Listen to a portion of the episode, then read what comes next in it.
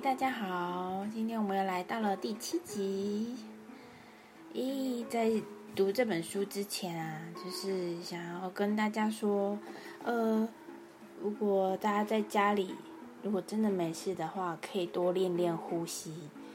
因为我们有的时候不自觉的情况之下的呼吸啊，会很浅，然后很浅到就是呃，会不自觉的。可能吸气的时候是缩肚子，然后吐气的时候是胀肚子，或是没有自觉的呼吸，它有的时候是很急促的，那其实是没有真的把那个空气吸到真正的身体的五脏六腑里面。所以，好好的呼吸，练习呼吸，其实有助于一些免疫力的提升。所以，如果在家有空的话，网络上还蛮多这相关的一些，呃，练习呼吸的方式，或是一些像火呼吸啊，或是很近、很近、很近的森林音乐，那些也可以跟着这些呼吸，跟着它的节奏这样子呼吸，不一定要做到火呼吸。那如果大家有习惯有在练瑜伽的，其实就知道火呼吸是一个很好的呃练习。更深层的呼吸的方法，那其实是很多种，只是就是说看大家呃适合什么。那有的人孕妇或者是呃胸腔可能有点不舒服的，呃就是可能要选择，不是所有人都适合做火呼吸。那希望大家能够在家里可以多练呼吸，它也可以减少一些呃。念头的产生，也可以减少一些呃，就是所所谓的焦虑的产生。因为你在呼吸的时候，你就是专注在你的呼吸上，就不会想太多。那如果念头飞走了，有想到啊，等一下要煮饭给谁吃啊之类的，你再拉回来就好了。这个是没有什么太大问题。所以这个部分就是可以跟大家分享，可以多多练习呼吸的部分。然后，因为现在就是处于在从以前的双鱼时代，呃，到现在的水平时代。那因为这样子的转换，我们刚好在转换的点。那现在已经进入了水平时代。如果你有听过的话，就是其实水平时代的一些呃一些现象，会跟以前的现象会不太一样。以前可能会比较着重在外在外求。一些宗教或是偶像的崇拜等等，可是现在到未来会走向内在的一些整合，跟内在的呃一些觉察，就是属于相相信自己的内在神性的自我。所以就是从以前的向外求的一些这种方法，慢慢的会走向内在的一些探索。所以我们现在。有一些人都一直出来推关于内在觉察，或是去做自己的内在的功夫，其实就是要帮助大家一起走向地球整个扬升跟个人整个内在觉察的这些路程，能够一起一起走向未来，这样子才不会被整个大环境外在的环境所影响。所以，如果呃对于这块你有一些感召，也欢迎就是跟着我们一起。就是练习所谓的自我觉察、自我的一些修炼，那这些是可以帮助大家会摆脱很多生活中不必要的情绪跟不必要的一些事物的到来，这样子。那就是在这堂呃这本书分享之前，也可以跟大家呃说一下，就是有关于呃为什么会想要继续直推有关于。呃，内在觉察，或者是这本书的一些让你去了解一些呃内在的秘密，它就分成了这四个神圣秘密，其实都跟自我的内在很有大的关很大的关系。那就是透过这本书来做更深入的自我探索。所以呢，今天就讲到是第二段的生命旅程，消融内在跟分裂，消融内在分裂。那这本书你是有之前有讲过，它有分八个章节，然后四个神圣的秘密。那每一个秘密的后面都会搭配一则的所谓的生命旅程，让你可以看得更深入。当然，我只是大概的把一些重点跟大家说明，然后很希望大家能够买书来看，因为书本讲的东西都蛮细致的，而且有时候我是把它当做。呃，一些指引吧，就是说，现在如果对于自己内在有一些探索上有一些困扰，或者是对自己有一些生命的议题解不开，或者只是想要探索自己的人，其实任何人都可以买来看。这样，那今天从讲的这一个呢，就是所谓的消融内在分裂。那一开始呢，其实他是讲说，呃。嗯，人通常都会有所谓的呃分裂跟自我冲突、自我执迷，对，就是在整个社会啊，其实都很容易加强这种分裂感。我们怎么样会加强这种分裂感呢？其实就是用分数跟排名来做一些体制的呃受教育这种比较、竞争、偏见等等，就加强这种分裂感。所以有时候。我们在同才之间呢，不会把同才当做朋友，反而比较多都会当做是竞争对手，或者老师有可能会把学生分为好学生、坏学生，就可能用分数来分。那这些都是很很以前很早以前大家都会遇到的，可能我们的生命历程都会遇到。那现在慢慢的有一些教育上的觉醒跟一些改革。那也会重视多元的学习，那其实是蛮好的。啊，其实最主要就是因为整个社会都是会有这种所谓的无超无意识的加强这种分裂感。那这种分裂感当然就会导致呃，不只是跟对抗别人战争，有的时候是对自我自己内在自己的抗争，就会以做一些冲突的展现。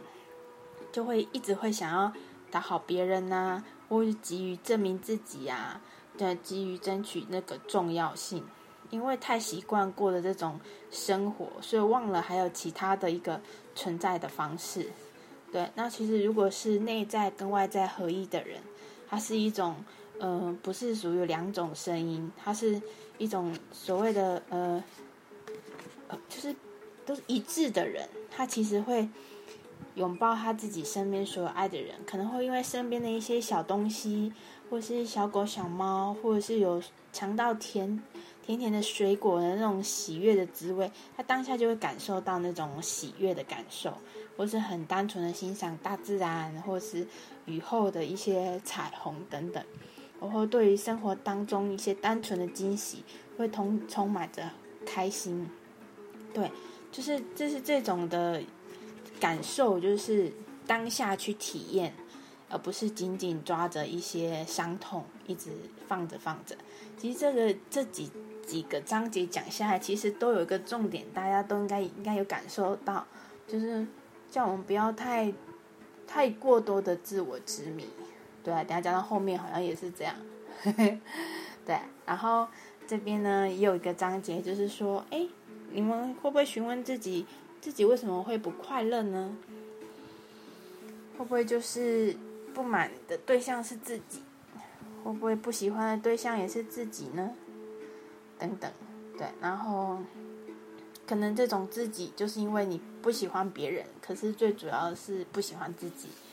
你讨厌别人，也就是在讨厌自己，是其实都是一开始都讲的，就是外在的一些呈现都是你内在的投射。你如果有去了解这一块的时候，练习，呃，怎么去把这些现象拉回来自己的内在，这就是一个很好练习的过程。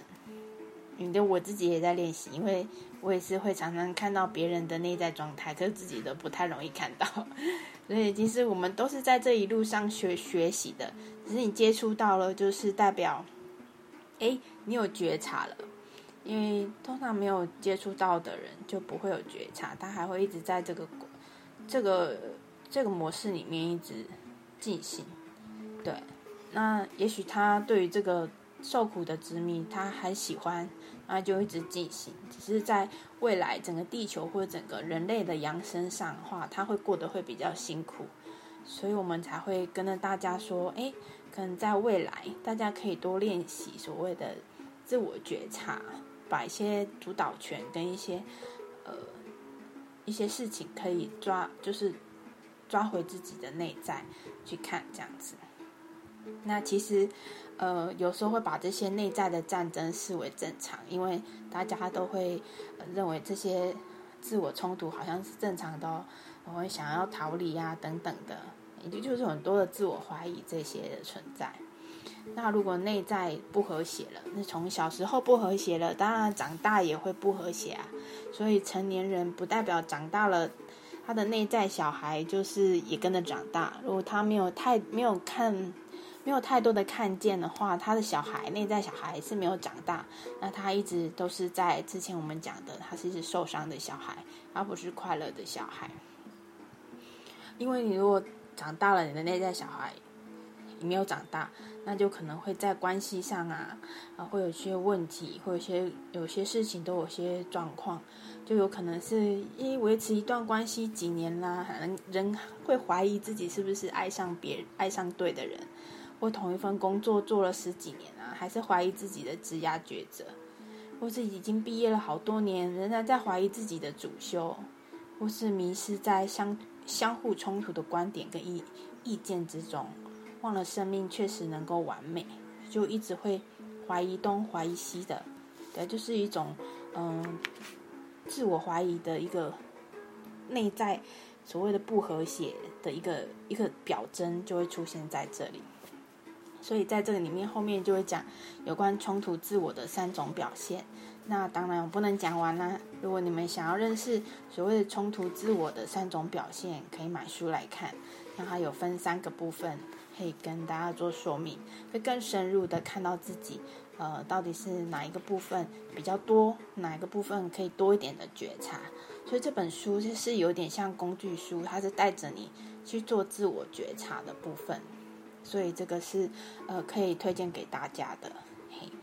然后通常就像一开始我讲的，这本书都在讲你们都是紧紧抓着那种自我执迷，所有的不快乐其实都源于与自我执迷。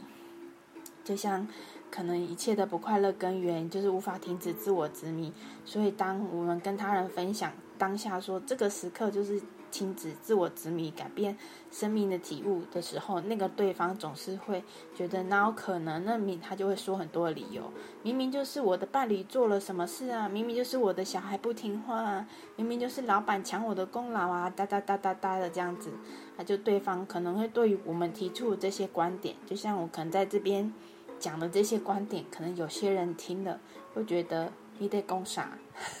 明明就是他的问题，对。可，可是，嗯，这个就是一种自我执迷的产生，就是你会一直觉得对方的问题，他有他的功课，可是他发生跟你发生这件事情，如果在别人的别人来跟他发生同样的事情，也许别人的想法并不是会跟你一模一样，也许他不会被影响，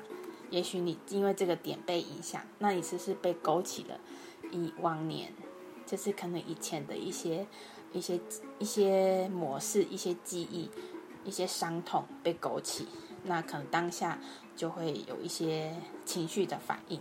对，这就是所谓的自我之谜，因为可能以前的这个模式、这个伤痛一直存在，所以现在被这同一件事情勾起了，啊，就会有一些呃，就是情绪的反应。还有人说，啊，我自己自己当一个好人呐，我是这么努力的当个好人。怎么可能是引发压力呀，或者是引发嗯嗯，就是这件事情的问题，怎么会是我呢？就是一定会觉得哪边搞错了，对，所以其实如果没有做自我的一些觉察的时候，通常我们都会用食指指着对方，都是他的错，都是别人的问题，不是我们的问题。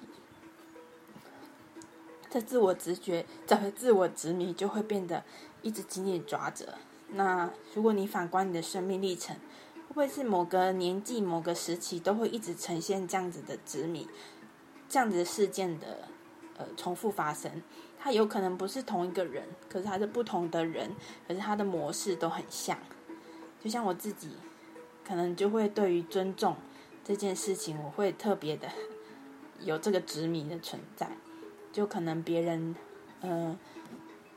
要跟我换职位，然后我可能就没有被告知，或者是没有沟通，那就会觉得不被尊重。可是。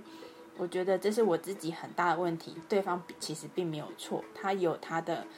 整盘整个考考量，可是这是我自己生命中一直以来都遇到的一个模式，所以这就是我自己可能会抓到的执迷。那这个执迷的点，那我就是要去看见，然后去做一些消融，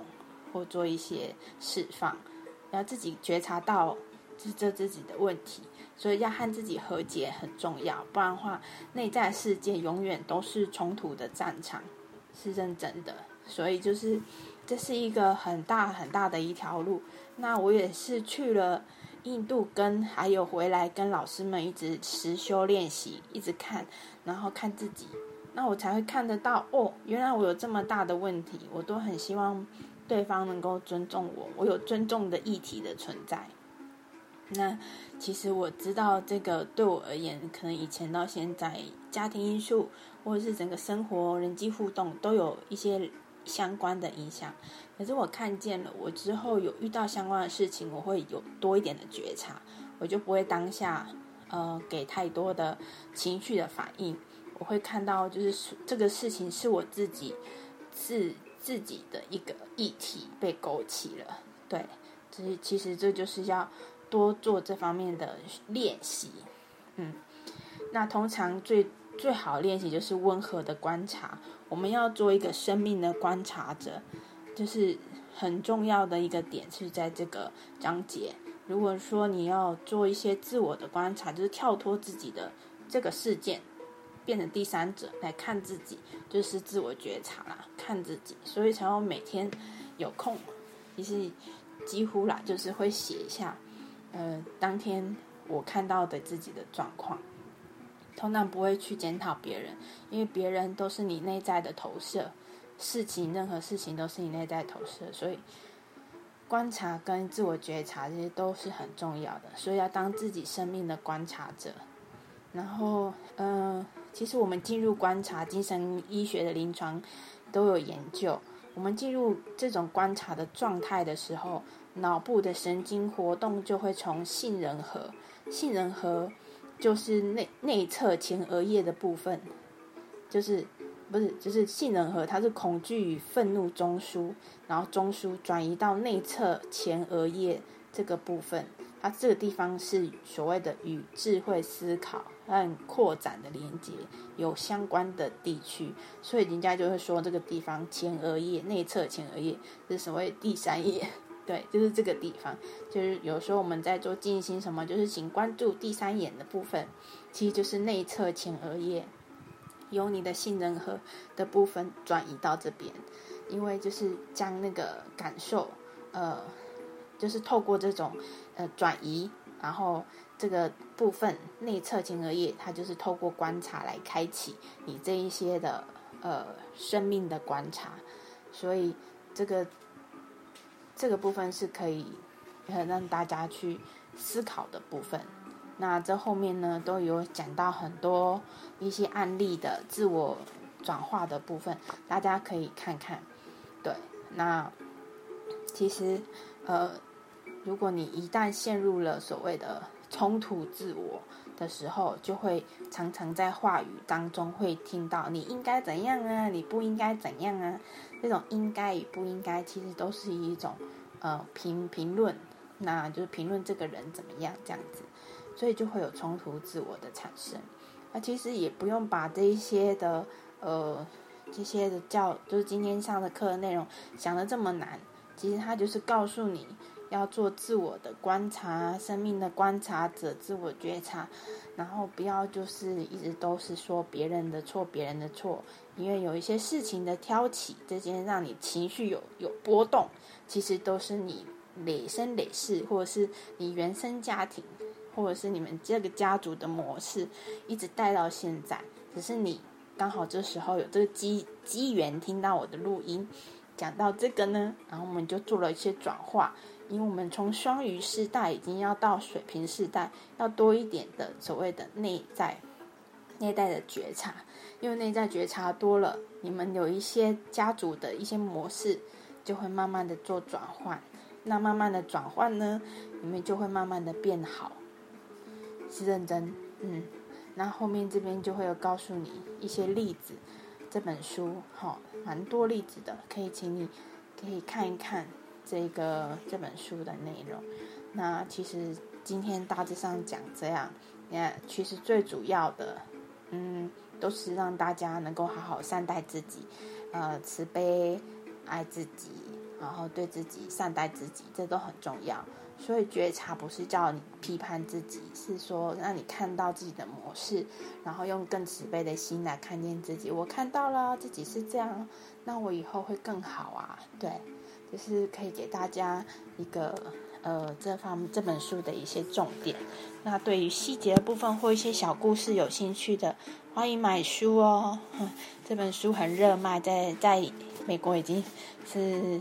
好像是。前面好几前几名的书籍，那就今天讲到这边，谢谢大家，那就下次见喽，下一集见喽，拜拜。